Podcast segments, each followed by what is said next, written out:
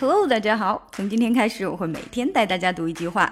Are we ready？好，我们先听第二句的原声。And yet, achieving these two goals has never been more elusive.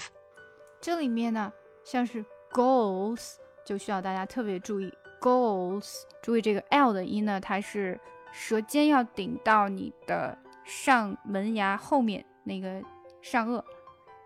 goals goals，所以呢，and yet achieving these two goals has never been more elusive. And yet, achieving these two goals has never been more elusive.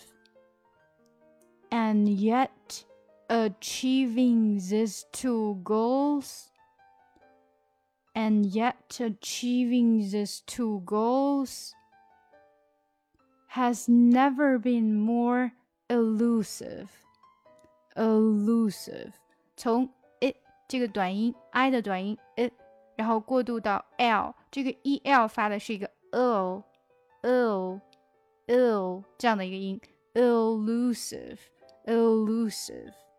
好，整句再来一遍。And yet achieving these two goals has never been more elusive.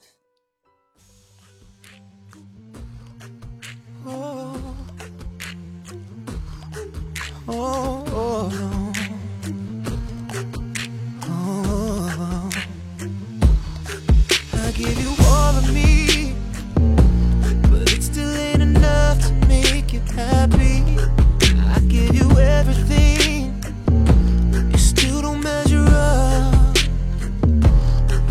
Feel like I walked 5,000 miles.